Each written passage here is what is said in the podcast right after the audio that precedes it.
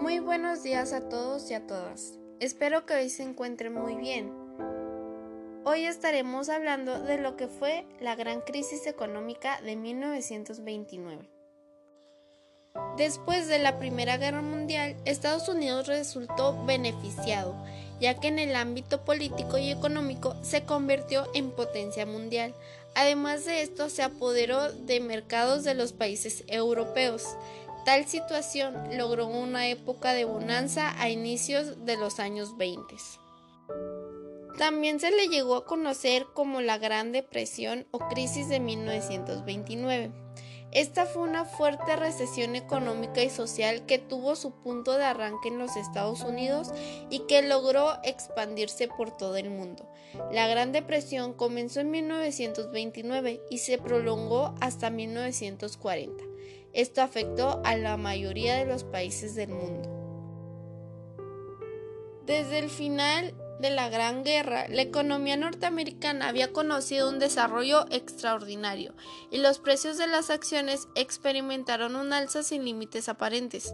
Millones de personas invirtieron sus ahorros en unas acciones que cualquiera que fuese el precio, siempre aumentaban de valor. Todo ello, unido a la facilidad de acceso al crédito que ofrecían los bancos para entrar en este mercado, produjo una burbuja especulativa que parecía no tener fin.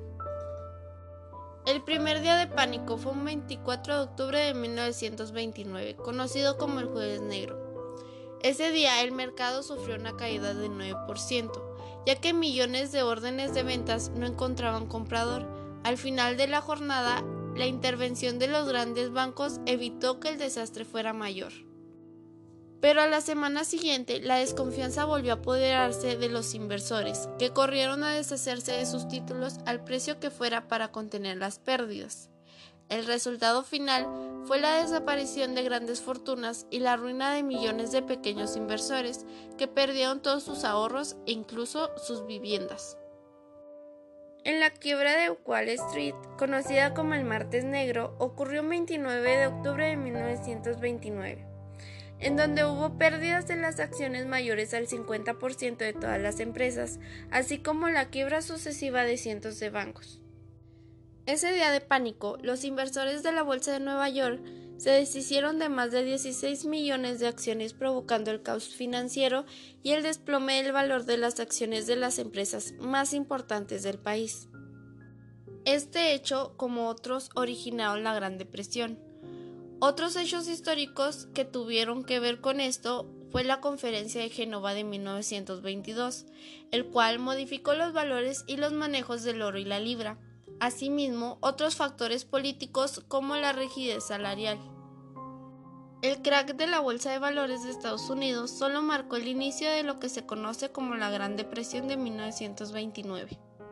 Poco a poco y a modo de reacción en cadena, esto se fue propagando al resto de sistemas financieros y económicos, como el industrial, el bancario, el agropecuario y el de construcción, entre muchos otros. Ya que el centro económico se instaló en los Estados Unidos, que emergió como la potencia más poderosa del momento, el continente europeo dependía en gran medida de los créditos, importaciones y exportaciones que les proveía el suelo americano ya que tras la contienda mundial sus recursos habían quedado ciertamente nulos. A partir de aquí es fácilmente comprensible el efecto dominó que se dio a continuación. Algunas de las naciones que más se vieron afectadas fueron Australia, Francia, Alemania, Japón, Reino Unido, Italia, Países Bajos y España. Sus consecuencias golpearon duramente el comercio internacional, con estrepitosas caídas de hasta el 60 y 70% en el caso de los precios de las cosechas en ciertos países. El fuerte decrecimiento y el desempleo trajo consigo múltiples enfermedades, hambre, convulsiones políticas y aumento del flujo migratorio en busca de aquellos países que pudieran ofrecer mejores oportunidades. Las consecuencias económicas fueron grandes, ya que numerosos bancos quebraron, así como el consumo descendió, lo que significó una caída de precios y la circulación monetaria. Muchas empresas de diferentes sectores se vieron obligadas a cerrar. Todo ello dio lugar a que la actividad económica se frenara. Por ello, la renta nacional y la riqueza de muchos países se vio afectada.